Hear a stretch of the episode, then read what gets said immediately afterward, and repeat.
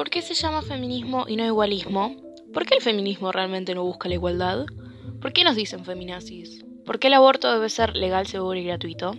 ¿Por qué los hombres no pueden ser feministas? Todo esto y mucho más lo voy a explicar cada semana en Femirulos Out of Context.